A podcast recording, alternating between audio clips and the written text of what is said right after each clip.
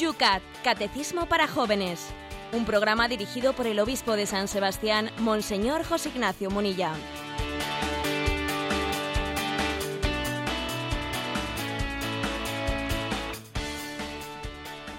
Buenos días amigos del YUCAT, una vez más aquí en Radio María en nuestra cita diaria con el Catecismo para los jóvenes.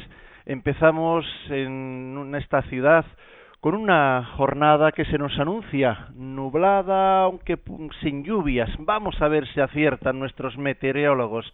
16 grados, amanece fresquito San Sebastián. Por Madrid, Rocío, ¿cómo habéis amanecido? Pues se nos ha venido el mal tiempo. 14 grados y todo cubierto. Bueno, pues también el agua dicen que es bendición, os exportamos la que queráis porque hemos tenido una primavera sobre todo un, pues lluviosa. Vamos, José Ignacio, a seguir el pulso. Ayer retuiteábamos también por varios sitios, bueno, la esperanza de la fuerza de la oración.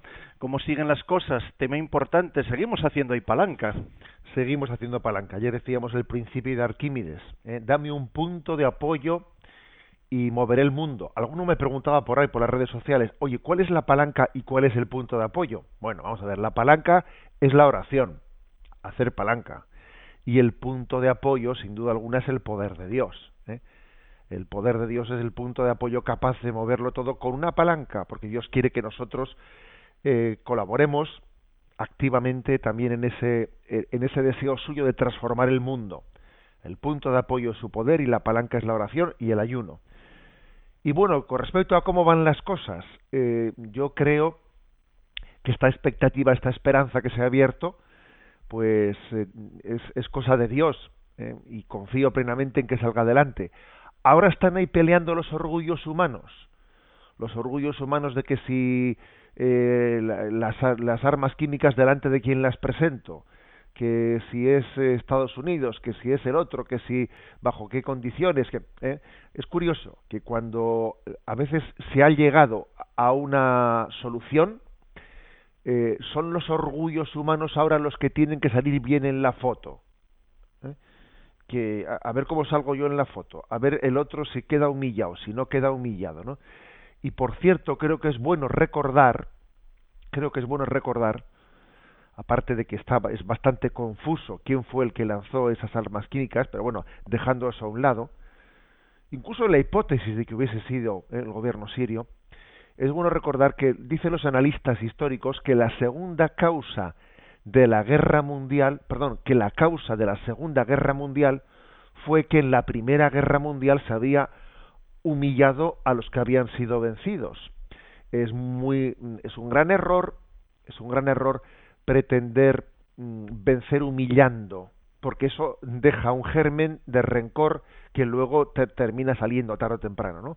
Por lo tanto, creo que ahora se ha llegado a un, se ha llegado a, una a una forma de a una salida que es la entrega de esas armas esas armas químicas y me parece que sería deleznable el que ahora por el orgullo de me las entregas a mí, se las entregas al otro, tienes que hacerlo de esta manera, eh, se, se, se bloquease. ¿eh? Yo confío plenamente en que esa, esa palanca, con ese punto de apoyo, mueve la historia y que esta oración que la Iglesia se ha tomado en serio en hacer por la paz de Siria va a llegar a buen puerto. Pues con esa esperanza vamos a comenzar el programa de hoy. Lo hacemos como todos los días, hoy especialmente pues mm, pidiendo también disculpas. Ya acabamos de subir las preguntas del programa de hoy, las tienen en la página de Facebook, aquellos que hayan estado ahí buscándolas, bueno, pues perdonen y comenzamos sin más el programa del...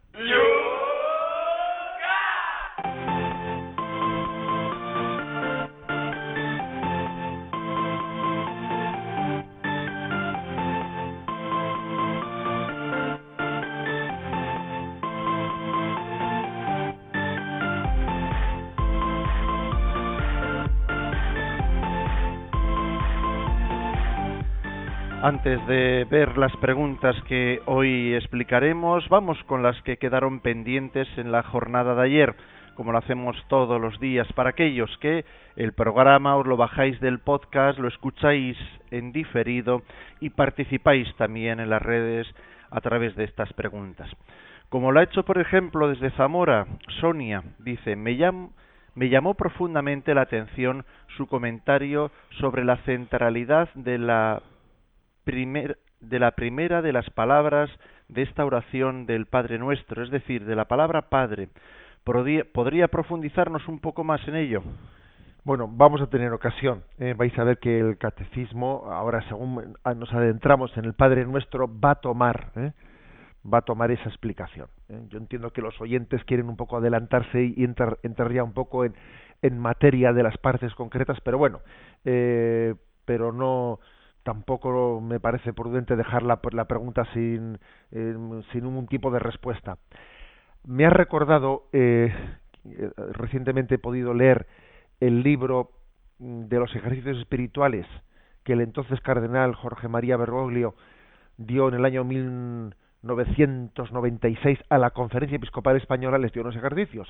Se ha publicado ese libro. Eh, el que quiera puede, puede hacerse con él. Los ejercicios espirituales de Bergoglio a la Conferencia Episcopal. Bueno, pues allí él hablaba de tres imágenes del corazón pastoral velando sobre el pueblo. Claro, estaba hablando de los pastores, ¿no? Tres imágenes del corazón paternal pastoral velando sobre el pueblo. Una era Yahvé vela a Israel en la noche de Pascua. O sea, antes de salir de Egipto, dice el texto de Éxodo 12, 42, Yahvé pasó la noche velando sobre su pueblo. Es curioso, hombre, Yahvé siempre vela pero parece que en aquel momento de una manera especial, ¿no? Cuando iban a ser liberados. Yahvé pasó la noche velando. ¿eh? También hace referencia eh, en esos ejercicios espirituales al padre de la parábola del hijo pródigo que pasaba la noche velando a ver si venía el hijo pródigo asomándose por la ventana, a ver si se acerca. Y por último habla de que San José está velando a María y a Jesús hasta en sueños, hasta en sueños está velando, está atento ¿eh? a, lo que le dice el ángel. Bueno, pues esa imagen de Yahvé velando, esa imagen del el padre de la parábola del hijo pródigo, esa, esa imagen de San José velando eh, y para proteger a María y a Jesús, bueno, es la imagen del padre. La paternidad está siempre atenta. Uno no es padre, eh, no ejerce de padre unos ratos, no, es que la paternidad está continua, eh, ejercida de una manera continua. ¿no? Por eso es tan importante la palabra padre al inicio del Padre Nuestro, porque supone, supone con una sola palabra decir mucho. Somos velados, eh, somos custodiados. Dios, Dios pasa la noche en vela cuidando de nosotros. Jorge, Jorge Gato nos hace esta pregunta entiendo que el hecho de que el Padre nuestro sea totalmente en plural viene directamente de que Cristo no es Padre mío, sino Padre nuestro. Y como que hay una no está diciéndolo en primera persona, sino que lo dice así en, en plural. Además de hacernos hermanos, creo que subraya la dimensión comunitaria de la Iglesia. ¿Es correcto esto? nos pregunta vamos a ver, hay un poquito de lío y yo creo que hay que, eh, hay que explicarlo. Jesús en el Padre Nuestro dice, cuando oréis, decís vosotros. ¿eh? O sea, decís, Padre nuestro que estás en el cielo. Es decir, con eso no quiere decir Jesús, eh, Padre nuestro, es decir, el mío y el vuestro. O sea, Jesús no utiliza la palabra nuestro para decir el de Jesús y el de los discípulos, ¿no? Es que curiosamente los evangelios, si os fijáis, Jesús siempre distingue subo al Padre mío y al Padre vuestro, al Dios mío y al Dios vuestro. Jesús no utiliza la palabra nuestro, nuestro para eh, para hacerse uno con los demás para rezar al Padre conjuntamente, no. ¿Por qué? Hombre, porque la relación filial que Jesús tiene con el Padre es infinitamente superior a la nuestra. Porque Jesús es el hijo es el hijo del Padre no por adopción como nosotros, sino es el hijo el hijo natural del Padre. Por naturaleza es el hijo del Padre y por eso el evangelio y especialmente el evangelio de San Juan es el que más lo remarca se distingue ese subo el Dios mío y el Dios vuestro, mi Padre y vuestro Padre, ¿eh? fijaros, dice, ¿no? Mi Padre y vuestro Padre, el Evangelio de San Juan no utiliza el nuestro Padre. Aquí la palabra nuestro Padre nuestro se refiere al, Padre, a nosotros, a los que rezamos la oración del Padre nuestro. O sea, que es que, eh, que el que os habla y tú que escuchas y familiar nuestro, todos tenemos a Dios como Padre común. El Padre de Jesús, hombre, claro que es el mismo que el nuestro. Lo que pasa es que la relación que tiene entre él es una relación intratrinitaria tan especial que, que bueno, que para remarcar eso, para remarcar a, Jesús siempre habla del Padre mío y el Padre vuestro, el Dios mío y el Dios vuestro. ¿eh? El hecho de que todos nosotros llamemos a Dios Padre nuestro, pues lógicamente nos, nos hace entender que tenemos la misma condición, la misma naturaleza, eh, y, el deber de solidaridad entre nosotros. Conchi, Conchi Molina nos pide que expliquemos un poco eso del perdónanos, perdónanos nuestras ofensas, así como nosotros perdonamos a los que nos ofenden. Bueno, también esto es adelantarse un poco, también esto es adelantarse un poco las preguntas que van a que van a venir después, pero bueno, yo haría una breve explicación que es yo no me yo no vamos, no puedo entender esta expresión del Padre Nuestro, perdónanos como es como, como si Dios nos dijese, si tú perdonas, yo te perdonaré. Y si no, me pienso vengar. Y no te voy a perdonar. explico, esta podría ser una interpretación. Yo creo que es incorrecta. Más bien, la interpretación correcta es, es que para poder recibir el perdón de Dios, tú tienes que capacitarte para recibirlo. Es como tengo que poner el vaso. Si no pones el vaso no puedes recoger el agua, se te va a caer el suelo. Entonces Dios quiere darte el perdón, pero tú tienes que poner el vaso. Y poner el vaso que es vaciarte de tu rencor. Vaciarte, bueno, y para vaciarte de tu rencor tienes que perdonar a los demás. Si perdonas a los demás, entonces tú te capacitas, tienes el vaso vacío para poder recibir el perdón de Dios, ¿no? O sea que no es un, una especie de pues me voy a vengar contigo. Como tú no has perdonado, yo me vengo contigo y no te perdono. No, no, es que tú te incapacitas. Al no haber perdonado, te incapacitas para poder recibir el perdón. Nos vamos a Barcelona. Allí Andrea nos pregunta, me gustó especialmente el tuit que lanzó usted a las redes sociales todavía hace pocos días que decía, dos cosas deben recibir los niños de sus padres, raíces y alas ¿Cabría aplicar esto no solo a nuestros padres, sino a lo que Dios ha hecho con nosotros? Eh, no es que cabría aplicar, es que fundamentalmente lo aprendemos de ahí, ¿eh? de cómo Dios ha actuado con nosotros. Dios ha actuado con nosotros dándonos raíces y dándonos alas. Dios nos, ha fundado, ¿eh? nos ha fundado en una verdad eterna pero al mismo tiempo nos ha dicho creced, multiplicaos, dominad la tierra, id por todo el mundo, o sea, nos ha dado alas. Nos ha pedido que seamos fieles a una tradición. ¿eh? Esas son las raíces. Pero luego nos ha pedido que seamos eh, atrevidos, que seamos valientes, que tengamos esa parresía apostólica, que vayamos por todo el mundo. Es que Dios nos ha dado raíces y nos ha dado alas. Fijaros cómo a sus discípulos pues les cuidó, les formó, formó con ellos una escuela apostólica y luego les envió. Id por todo el mundo, ¿no? O sea, que es que aprendemos de Dios esa doble característica, ¿no? Eh, se puede pecar de las dos cosas.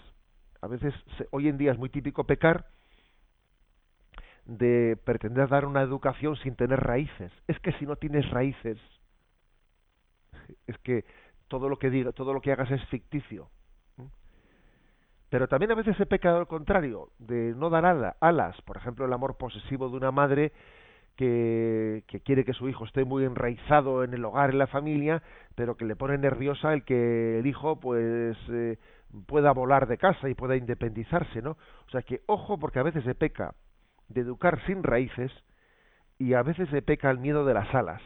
Dios, sin embargo, no tiene miedo a, a que crezcamos, porque nos ofrece el estar firmemente enraizados, ¿no? Enraizados en él. Desde Madrid, Manela nos dice, tengo un profesor de filosofía con el que discuto bastante, porque con la ventaja que le da a su condición de profesor, intenta introducir sus ideas ateas. Él dice que el hombre es el auténtico Dios que elige la vida que quiere vivir. ¿Cómo le respondería usted? Bueno, la verdad es que quizás antes de responderle me atrevería a hacer una crítica, ¿no? Una crítica a esa actitud del profesor. Quizás él se, se, piensa que es el auténtico Dios cuando teniendo unos alumnos delante de él que se le han encomendado, encomendado, ¿eh?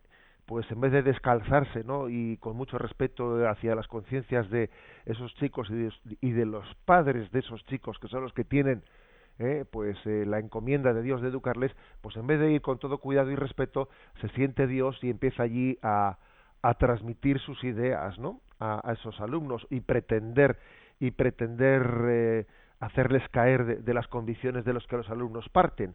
O sea que yo creo que algo de soberbia sí que hay en esa actitud. ¿eh? Bueno, pero luego además es que hay una cosa, a ver, eh, en, la, eh, en la afirmación que hace ese profesor, ¿no? El hombre es el auténtico Dios, porque la, él tiene que elegir la vida. Bueno, a ver, hacer de la vida una pura elección es, es no vivir de acuerdo con la naturaleza, por cierto, ¿eh? sino que es vivir contra naturaleza, contra natura. Porque al hombre no le es dado, no le es permitido elegir siempre. No, muchas veces no podemos elegir, tenemos que aceptar la realidad. Nosotros no hemos elegido la hora de nuestro nacimiento, ni los padres, ni, ni elegimos nuestra muerte, ¿no? La única elección, o sea, la elección principal que nos está permitida es la elección entre el bien y el mal, entre lo justo y lo injusto, entre la verdad y la mentira. O sea, que no es verdad que el hombre tenga una libertad omnipotente y absoluta, que él cree la realidad a su medida. No, perdón. Ese, es que eso es el pecado original. Eh, ese, es el, ese es el problema. Por eso ese profesor tiene a decir, yo soy como Dios, que yo soy el que decido, eh, mi, vida es pura elección. No, pues es que eh, es, eso, ese capítulo ya estaba inventado. Ya estaba inventado, sabe usted, y terminó muy mal y ahora estamos en el capítulo de la redención, de descubrir que nuestra libertad, ¿eh? nuestra libertad es la libertad de, de, hacer el bien, no la libertad de hacer el mal. ¿eh? O sea, la, la, la libertad que libera es la que abraza el bien y la verdad. Terminamos en Burgos. Elena nos dice, cuando usted nos habla, le he escuchado con cierta frecuencia utilizar un término cuyo sentido exacto desconozco. Se trata de la expresión los maestros de la sospecha. ¿Podría decirnos a qué se refiere con este término? Bueno, me refiero que eh, especialmente en Europa eh, somos mm, en buena medida deudores del racionalismo, mm, de la ilustración, que sospecharon de la fe, ¿eh? sospecharon de la fe, sospecharon de que la fe es un conocimiento de los ignorantes y por lo tanto de la única manera de poder llegar a un conocimiento cierto pues es el conocimiento, primero se decía racional, luego incluso se, se dejó de creer en la razón, es el conocimiento científico, todo lo que no sea, todo lo que no sea comprobable en un laboratorio, sospechamos de ello, ¿no? Es una, es una sospecha, bueno, una sospecha por sistema, para entendernos, ¿no? Yo me, yo no me fío de nada, no me fío de nada. ¿eh? Eh, la verdad es que eh, me lo habéis escuchado en alguna ocasión, que así como otras culturas son muy emotivas y como emotivas que son, por ejemplo, en Hispanoamérica esto es muy muy evidente, hay un riesgo muy grande del avance de las sectas allí donde la emotividad, etcétera, pues es, es un poco desmedida o es poco es poco proporcionada, es un riesgo del avance de las sectas.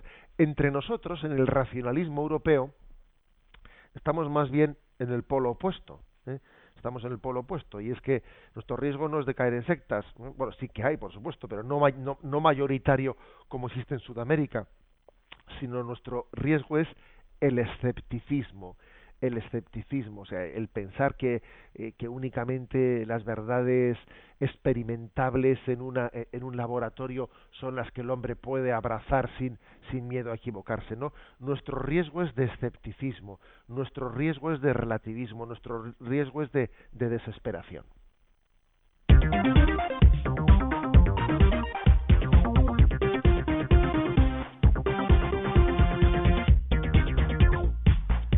Son las 8 y 20 minutos, 7 y 20 minutos en las Islas Canarias. Afrontamos el primer punto del programa de hoy. Es el 515 del Yucat. ¿De dónde sacamos la confianza de llamar Padre a Dios?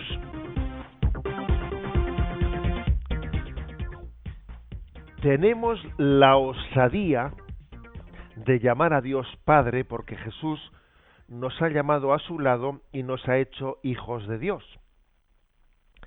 En comunión con Él, que está en el seno del Padre, nos atrevemos a decir a Dios Abba, Padre.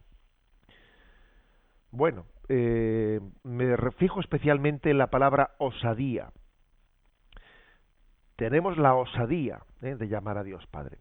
Si me permitís una anécdota de, así de infancia, recuerdo que, eh, pues que siendo, no sé, me imagino que sería antes de la primera comunión, no estoy muy seguro, pues que yendo en familia a, a la Santa Misa los domingos, me llamaba la atención que se dijese esa expresión, fieles a la recomendación del Salvador y siguiendo su divina enseñanza, nos atrevemos a decir.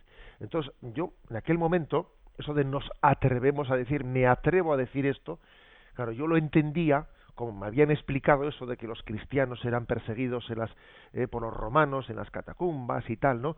Pues yo, me, yo interpretaba esa palabra, nos atrevemos a decir, como que, aunque entren aquí ahora en la iglesia los soldados romanos, ¿no? Eh, nosotros vamos a atrevernos a rezar, aunque seamos perseguidos, aunque no nos acepten. Pensaba, ¿eh? pensaba en esos términos, ¿no? Una interpretación de niño. Hasta que, bueno, cuando fui creciendo, ¿no? Pues en la, en el seno de la iglesia en su catequesis, en un momento determinado descubrí que la palabra me atrevo a decir no era tanto, ¿no?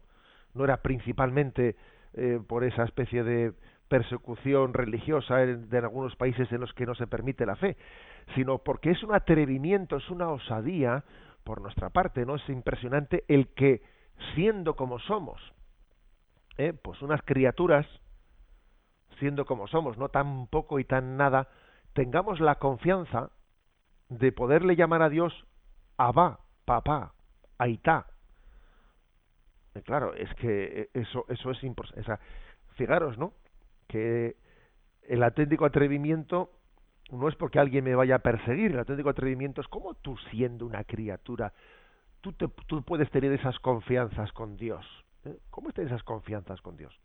Fijaros que a Jesús precisamente le llamaban blasfemo porque le veían tener esas confianzas con Yahvé. ¿Y usted cómo puede llamarle a Yahvé Abba, papaito? Pero bueno, eso es una blasfemia, ¿no? O sea, precisamente los judíos calificaban de blasfemo a Jesucristo por las confianzas con, con las que se manifestaba.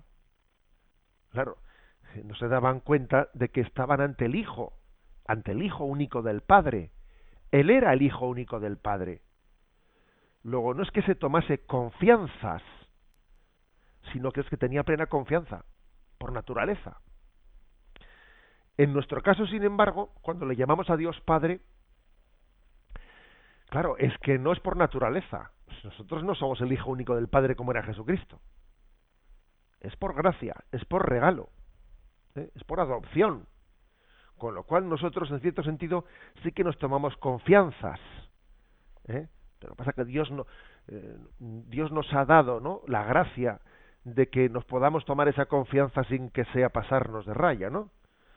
Eh, recuerdo también otra otra anécdota de, de, infancia y es que nuestra madre nos solía decir en esta vida hay que tener confianza pero no tomarse confianzas ¿eh? Lo de no tomarse confianzas, pues ya está claro a qué se refiere, ¿no? Oye, tú no seas un jeta. Está bien que seas, ¿eh? pues eh, que seas sencillo, espontáneo. Espontáneo sí, pero un jeta no, ¿eh? O sea, las cosas se piden por favor, etcétera, tal, ¿no? No te tomes confianzas, ¿eh? No abuses de la confianza. Bueno, pues es que lo impresionante es que nosotros, en nuestra relación con el Padre, Claro, cualquiera podría decir, oye, te estás tomando demasiadas confianzas, ¿no? ¿Tú cómo le llamas a, al creador del mundo, cómo le llamas papá? ¿Cómo que papá? Tú, tú no te estás subiendo a la parra. Y, y podemos decir, no, es que es que él me ha introducido en esa relación filial que tiene con el Hijo. Él me ha introducido en ella. Jesús me ha, me ha hecho como, como si me hubiese injertado. Se hace un injerto y el injerto se, ¿eh? se mete en el tronco, ¿no? Bueno, nosotros somos como un injerto que recibimos la savia, participamos de esa relación que tienen entre Cristo y el Padre. Él es el Hijo por naturaleza, nosotros con mayúscula. Nosotros somos los hijos con minúscula adoptivos, ¿no? Y por lo tanto nos podemos tomar esa confianza sin que sea sin que sea abusar de confianzas, porque él nos ha dado la gracia. ¿eh? Bueno, de ahí viene la palabra mm, nos atrevemos a decir. Es, un atrevimiento, pero, pero Dios por su gracia nos lo ha, ¿eh? nos lo ha concedido. Algún texto que está aquí mm, eh, para iluminar, ¿no? complementariamente en el Yucat. El texto de Romanos 8:15. Pues no habéis recibido un espíritu de esclavitud para recaer en el temor, sino que habéis recibido un espíritu de hijos de adopción, en el que clamamos Abba, Padre. Creo que el vencer el temor, la fe en Dios Padre vence el temor, ¿no? El vencimiento del temor es uno de los primeros signos de una filiación, ¿eh? de una filiación auténtica. Acordaros de esa existencia del Beato Juan Pablo II, no temáis, abrid las puertas de empare para Cristo, ¿no? Ese, y acordaros del saludo de Jesús resucitado. Paz, no temáis, eh, es una invitación a la confianza, precisamente porque, por lo que decía la última de las preguntas de los oyentes de hoy, ¿no? Las preguntas de arranque, eh, porque existe en nosotros una tendencia a la desconfianza, porque los maestros de la sospecha nos han llevado a desconfiar. ¿eh? Somos como el gatito o el perrito ese que, que le han dado con el, con el palo unas cuantas veces cuando iba a comer y cada vez que le, alguien le ha enseñado un cacho de chorizo le pegaba un palo, le pegaba un palo y entonces cada vez que ya ese gatito, ese perro ve que alguien está ofreciendo algo bueno, ya sospecha de que le van a pegar el palo. Algo así nos pasa a nosotros que tendemos a desconfiar de toda buena noticia. Tendemos a desconfiar de ella porque ya nos han dado muchos palos. Y entonces viene Dios anunciándote la salvación y también puedes desconfiar de Él. Los maestros de la sospecha nos han hecho sospechar de todo el mundo, hasta el punto de que a ver si ya se piensa el ladrón, que todos son de su condición, y ya se piensa que Dios también es otro que va a abusar de ti, y entonces tiendes a desconfiar de Él. Ojo con eso. ¿Eh? Ojo con eso. Es decir, aquí la clave, la clave está en, no proyectar en Dios nuestros miedos, no proyectar en Dios eh, pues las heridas que han quedado de la historia de nuestro, eh, pues, pues, pues de, la injusticia del mundo. No proyectarlo en Dios, entender que Dios es infinitamente bueno, es infinitamente superior al hombre, ¿no? Y por lo tanto, cuando uno dice Padre, Abba, ¿eh? Eh, ahí sí que tiene, debe de confiar plenamente, debe de abandonarse, abandonarse plenamente. Creo que os conté aquí un, un testimonio que le escuché a un, a un padre, a un padre en, en un pues en un encuentro de matrimonios y él estaba nos contó que, que estaba pues en una decisión laboral pues seria pues porque estaba con un problema de conciencia de que en ese trabajo en el que estaba pues le hacían hacer eh, determinadas cosas que bueno pues que no eran morales ¿eh? pues eh, engañar a los clientes etcétera pues una una serie de cosas mm, bastante contradictorias con la propia conciencia ¿no? en, en, unos niveles pues, difícilmente aceptables y entonces él se estaba planteando dejar el trabajo por motivos de conciencia pero claro cualquiera deja así por las buenas un trabajo sabes cómo están las cosas y estaba sufriendo entonces dice que era el domingo por la tarde y que estaban en el salón. Tiene un niño, un niño pequeñito, de tres años así, eh, pues un chicote de esos más lanzados que, eh, que se subía a la mesa, se subía a la mesa ahí del salón y entonces estaba el padre tumbado en la el padre tumbado en la moqueta, en la alfombra Entonces el niño estaba disfrutando de lanzarse desde la mesa al aire y que su padre que estaba tumbado en el suelo le cogiese, ¿no? Y el niño, como confiaba plenamente en su padre, pues le gustaba arriesgarse y tirarse al vacío de la mesa, pero un poco más lejos, porque mi padre ya extenderá la mano a tiempo y me cogerá. Y, y, un poco más lejos, y un poco más lejos, ¿no? Y entonces contaba el padre que en un momento determinado él pensó, y, y este niño confía plenamente en mí, que soy un pecador, y confía en que yo, en que yo voy a lanzar el, el brazo a tiempo para que no se estrelle contra el suelo, ¿eh? y él fiándose de mí, que soy un pecador, resulta que yo no me voy a fiar de Dios Padre, que es infinitamente bondadoso y todopoderoso. Yo no voy a ser capaz de lanzarme al vacío sabiendo que Él me cogerá en sus brazos. Y, y, y tomando pie ¿no? de esa confianza de su hijo pequeño en Él, pues ese padre nos dijo que había tomado la decisión de lanzarse y decir, a ver, yo quiero tener un trabajo honesto, honesto, ¿eh? y por lo tanto voy a hacer mi objeción de conciencia. ¿eh? Ala, y se, y se tiró al vacío y, y, nos contó que, bueno, pues que, que superar ese miedo le costó sangre, sudor y lágrimas, ¿no? Pero que Dios le bendijo, ¿eh? le bendijo y le dio y le dio otro trabajo honesto y honrado. Bueno, ¿A dónde voy con este ejemplo y con este? Bueno, pues voy al hecho de que decir la palabra padre tiene muchas consecuencias. Decirla de verdad, decirla, claro que tiene muchas consecuencias. No es una afirmación teórica, ¿eh? es una afirmación vital, existencial, de las cuales se desprenden ¿eh? consecuencias concretas. Dios es mi Padre, qué feliz soy, soy hijo suyo, soy hijo de Dios.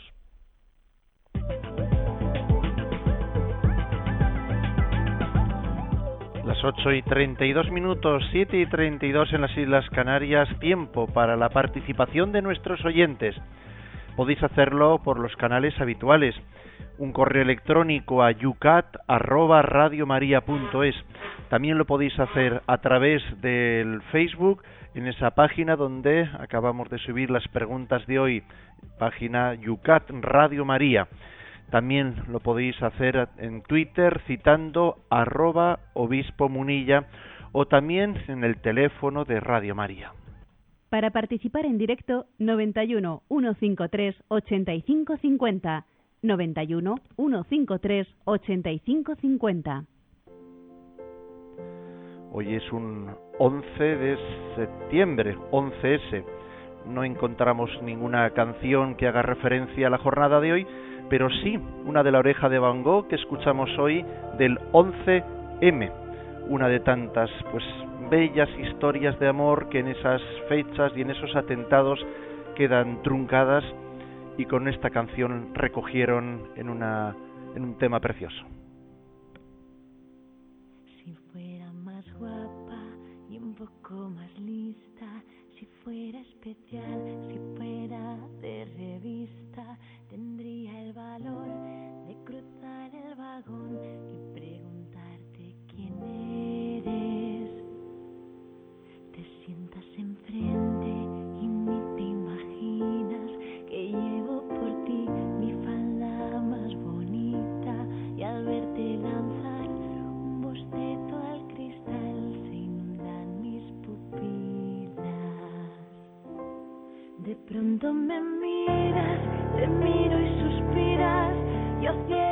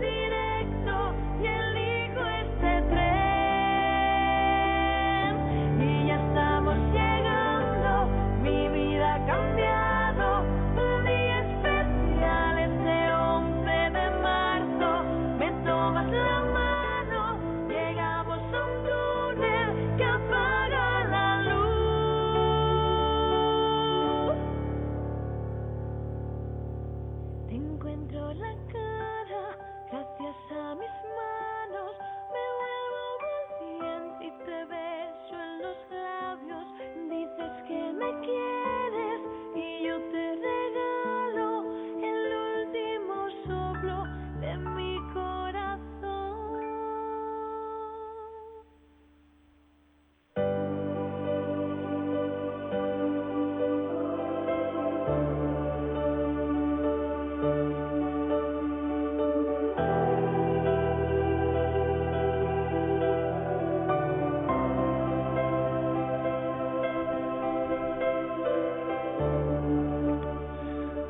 Le acompaña un bellísimo también videoclip que lo vamos a compartir en la página de Facebook de este programa Yucat Radio María. Vamos con los temas, José Ignacio, que nos están planteando. No sé si me parece, pues bueno, en el fondo yo creo que es relacionado con lo que estamos tratando.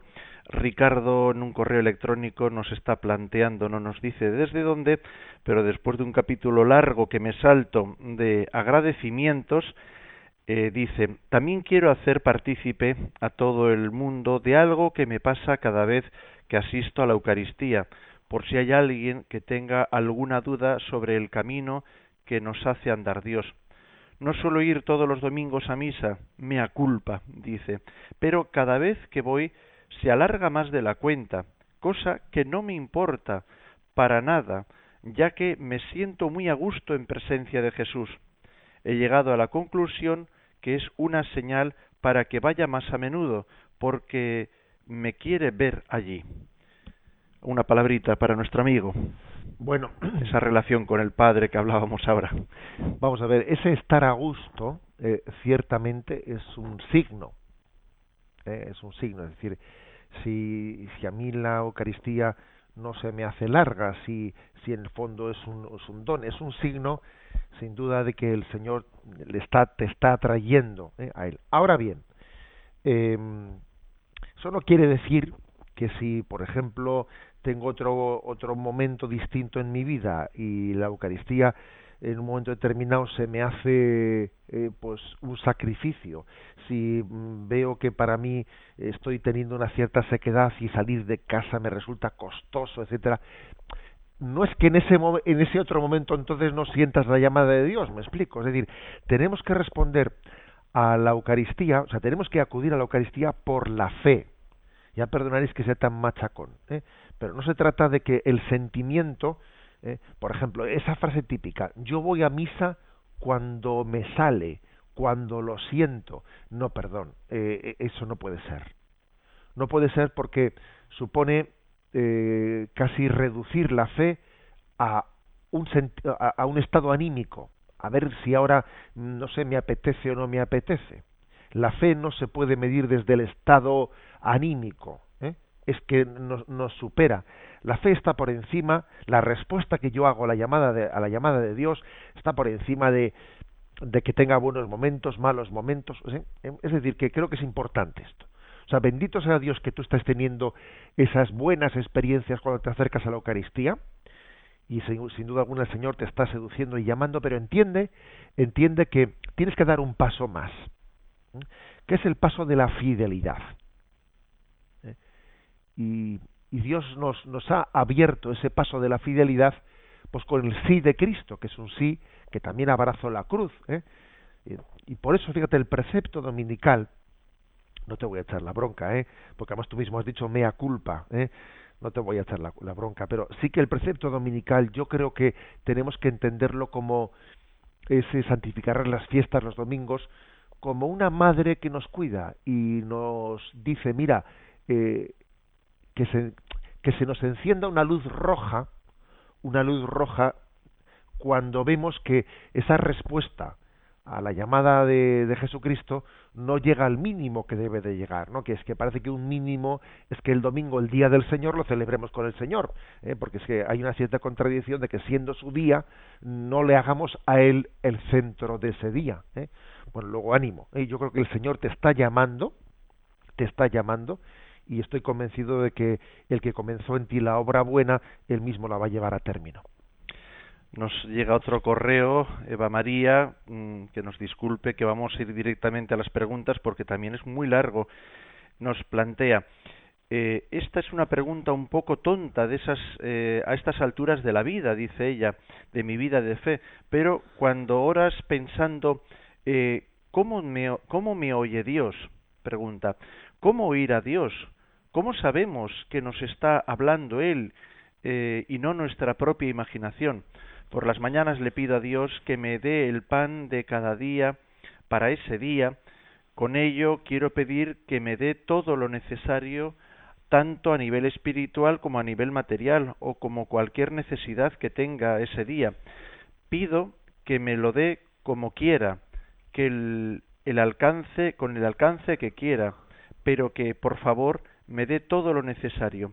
¿Es correcto esperar que me lo va a dar cómo va, cómo va a cubrir todas las necesidades. Bueno, vamos a ver, eh, con respecto un poco a la, a la, pregunta de, a ver, ¿de qué manera uno puede tener la, no sé, pues la intuición de distinguir entre lo que es la, la voz de Dios y la voz de mi imaginación? ¿eh?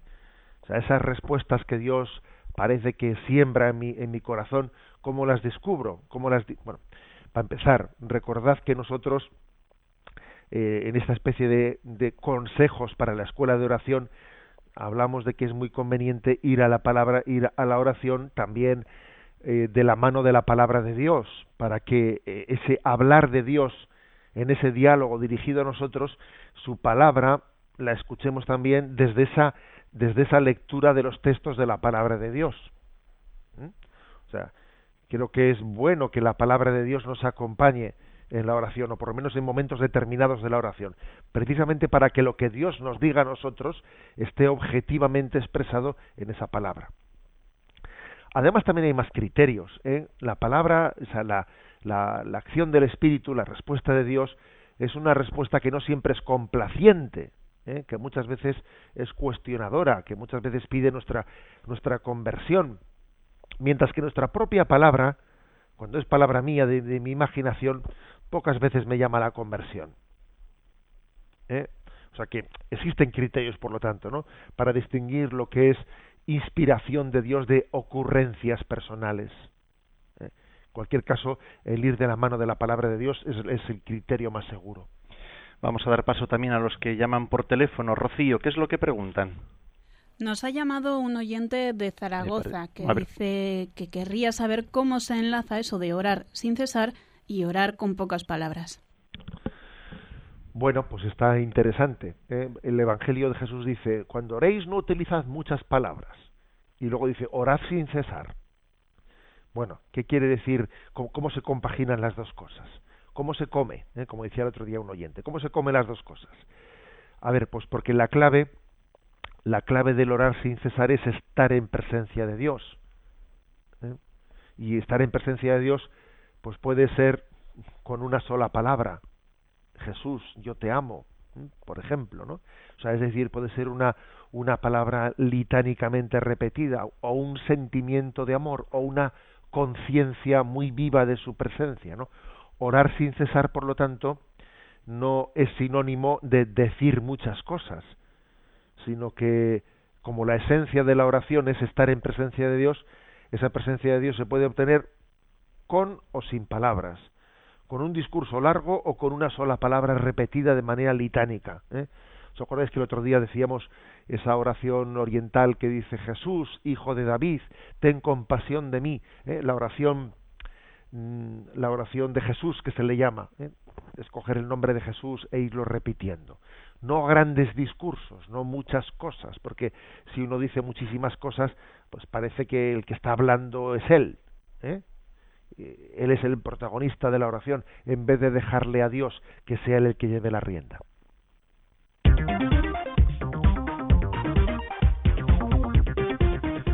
8 y 45 minutos, 7 y 45 minutos en las Islas Canarias y todavía tenemos un punto más para el programa de hoy. Es el 516. ¿Cómo pueden los hombres llamar Padre a Dios si han sido atormentados o abandonados por su padre o por sus padres? Los padres y las madres alteran a veces la imagen de un Dios paternal y bondadoso. Pero nuestro Padre del Cielo no es idéntico a nuestras experiencias humanas de paternidad y maternidad. Debemos purificar nuestra imagen de Dios de todas nuestras ideas personales para poder encontrarnos con Él con una confianza plena. Bueno, eh, Ah, perdón, no he terminado la, lectura. Incluso personas que han sido violadas por su propio padre pueden aprender a rezar el Padre Nuestro. Con frecuencia es tarea de toda su vida dejarse abandonar a un amor que le fue negado de una forma cruel por los hombres, pero que sin embargo existe de una manera maravillosa, más allá de toda comprensión humana. Bueno, fijaros aquí qué caso ha puesto, ¿no? El caso de alguien que ha tenido una experiencia traumática en el seno de su familia, que incluso ha sido abusado, abusado por su padre, eh, y entonces dice, bueno, y ahora esta persona que, que ha llegado pues a tener casi alergia, ¿no? a la palabra padre porque porque ha sido un maltratador, porque ahora a este niño cómo le enseñamos el Padre Nuestro? La palabra padre es que le va a producir sarpullidos, vamos. Y esto esto no es ninguna ¿eh? ninguna hipótesis, no, no, de esas eh, teóricas, no, no, sino que ocurre, ¿no? Ocurre que que hay personas eh, que tienen heridas profundas, ¿no? Pues de su padre, de su madre, y que la palabra madre, la palabra padre, pues puede puede llegar a ser, eh, parece que en vez de algo que me ayuda, como un obstáculo que me dificulta mi relación con Dios. Bueno,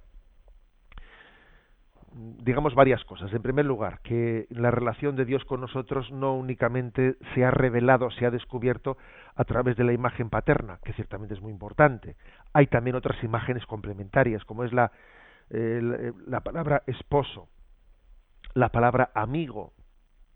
Pero claro, también uno ha podido tener unos, unas malas experiencias esponsales. También ha podido tener una mala experiencia de un amigo que le ha dejado, que, que le traicionó. ¿eh? O sea, todo. Pero bueno, viene bien que existan también imágenes complementarias para que entendemos que para que entendamos que tenemos que complementar las imágenes ¿eh? para así eh, digamos no dejarnos condicionar tanto por nuestras heridas de partida. Ahora cuando se establece una comparación cuando se establece una comparación eh, se puede hacer de abajo arriba o de arriba abajo. Toda analogía en toda eh, en toda metáfora, en, todo, en toda comparación, claro, se puede comparar partiendo, de uno hacia el otro o partiendo del otro hacia uno, ¿eh? o sea que es que es como una autovía que tiene doble dirección. Tú puedes ir por la misma autovía, pero en dirección a Madrid o en dirección a San Sebastián. ¿eh? Bueno, pues entonces aquí, aplicando esto, uno dice, Dios es mi Padre. Y utilizamos una, un punto de comparación, ¿eh? que es la palabra Padre. ¿Dios es mi Padre como mi Padre de la tierra?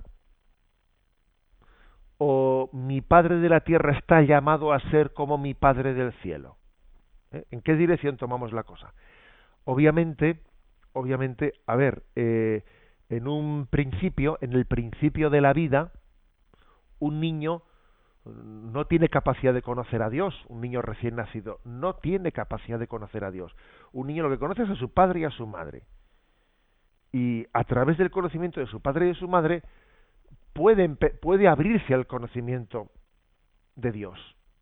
Por eso es tan, es tan inmensa la responsabilidad de ser padre y de ser madre, porque, porque un padre y una madre van a ser lo primero que un niño conozca de Dios. Entonces, fíjate tú qué responsabilidad, ¿no? qué responsabilidad tan grande la de decir eh, lo que me, lo que vean en mí es lo que van a conocer de Dios. Es que es tremenda esa responsabilidad. ¿eh? Pero al principio es inevitable. Es inevitable, porque, a ver, ese niño de, ¿eh? de un año, de, meses, de un año, de dos años, mmm, no va a trascender, ¿eh? le va, va a tardar un tiempo hasta pasar de la metáfora de padre de la tierra a padre del cielo. Enseguida se le va a introducir, ¿no? En la vida religiosa, pero, pero al principio, al principio el beso que le da su padre es el beso de Dios. ¿eh? El beso de Dios. Mm, por eso, eh, por eso fijaros que la verdad es que es impresionante eh, el que nosotros además, a diferencia del resto del reino animal, solemos ser mucho más dependientes, porque mira, nace un cervatillo y enseguida se pone a correr por ahí y está mamando enseguida y nacemos nosotros y mira, no sabemos ni dónde hay que mamar. Eh, nos tienen que poner eh, pues, pues el pecho en la boca para que tú mames, porque es que el niño es absolutamente, vamos, que no sabe hacer nada. Y tarda mucho más tiempo, es independiente, ¿no? O sea, que es que Dios ha querido, en, en su providencia, que el hombre parta, tenga que partir forzosamente de la, de la imagen de la metáfora, partiendo de los padres de la tierra, porque es que somos totalmente dependientes de ellos, ¿no? Y tardemos un tiempo en llegar desde, eh, por esta dirección de la autovía, en llegar de, del Padre de la Tierra al Padre del Cielo. Y claro, puede haber heridas, ¿no? Cuando uno ha visto en un padre lo que no debiera de haber visto, y cuando ha visto en una madre lo que no debiera haber visto, puede haber dificultades serias. Por eso es muy importante que en la educación comience en, eh, eh, enseguida, al poco tiempo, la autovía circular en sentido inverso, no solo eh, en una dirección, también en sentido inverso. Y, por ejemplo, es importante que un niño le vea a su padre que él pensaba que su padre era todo, todopoderoso, porque cuando un niño depende totalmente de su padre, un niño de un añito se piensa que su padre es todopoderoso, que lo puede todo. Es como si su padre participase de la omnipotencia de Dios. El niño no sabe ni que su padre pueda estar pasando un apuro. Igual el padre está con un apuro de la hipoteca, el otro, el otro y el otro. Pero nada, el niño no se entera de nada. El niño, eh, estando con sus padres, es, eh, bueno, se siente absolutamente seguro. Bien, pero es muy importante que, eh, que, en poco tiempo comencemos a hacerle también descubrir la metáfora de la paternidad en sentido contrario.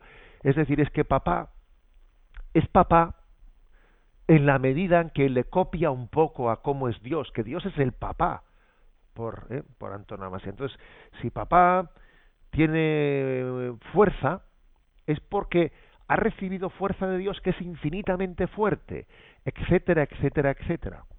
¿Eh? O sea, las cualidades buenas que tiene papá son recibidas del padre. Y conviene que un niño le escuche a su padre decir perdón, perdón porque papá se ha equivocado, porque perdón porque papá o mamá ha hecho esto mal hecho y conviene que le escuche pedir perdón, ¿por qué? Para que se dé cuenta de que él no es Dios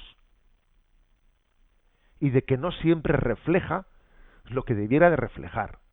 Por eso también el, que un niño escuche a sus padres pedir perdón y les vea ir a confesarse y les vea pedirse perdón el uno al otro es un auténtico evangelio es un auténtico evangelio de la vida, es una lección de decir, ah, es que la figura esto de que de la paternidad no es que Dios sea como mi padre, no, es que mi padre debiera de ser como Dios es, que es distinto.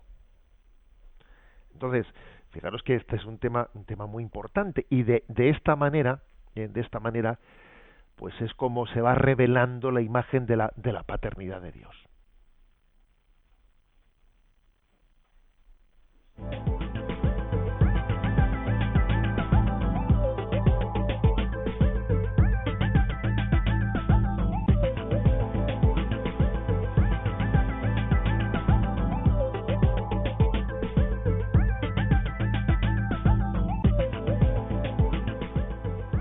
Se nos va el tiempo, tenemos que terminar el programa, José Ignacio. El, vamos, una pregunta, nos vamos a terminar con ella, que por teléfono nos llegaba, nos recoge Rocío y nos la manda eh, por vía interna, una oyente de Zaragoza que plantea eh, los compromisos de la oración. Si uno pues tiene hechos unos compromisos y ella está planteando pues que, que no a veces por ejemplo el rosario pone el ejemplo no puede terminar de rezar lo que hace se acuesta no se acuesta. Una mujer un poco apurada la vemos ahí en una pregunta. Bien yo creo que sí siempre es bueno en pues tener eh, el acompañamiento espiritual para irnos viendo pero no es bueno eh, no es bueno que uno sea un poco pues digamos escrupuloso escrupuloso. Es que si esto si hago a ver uno tiene que ser fiel a la oración. Obviamente, para poder ser fiel a la oración hay que ser, hay que saber luchar, hay que ser firme, hay que ser perseverante. ¿eh? Pero no mezclar eso, no mezclar eso con una serie de eh, escrúpulos eh, o de supersticiones. ¿De acuerdo? Por eso, dependiendo de la persona y de las características que tenga la persona que haga esa, esa pregunta, pues igual eh, los matices son distintos y por eso conviene la dirección espiritual. Antes de irnos, los puntos para el programa de mañana. Para mañana dos puntos más. Vamos a ver, que he cerrado el libro sin darme cuenta. Vamos a ver. Los puntos de mañana. 517. ¿Cómo somos transformados por el Padre nuestro? Y 518. Si el Padre está en el cielo, ¿dónde está ese cielo? Recibimos la bendición de Dios para comenzar el nuevo día. La bendición de Dios Todopoderoso, Padre, Hijo y Espíritu Santo, descienda sobre vosotros. Alabado sea Jesucristo.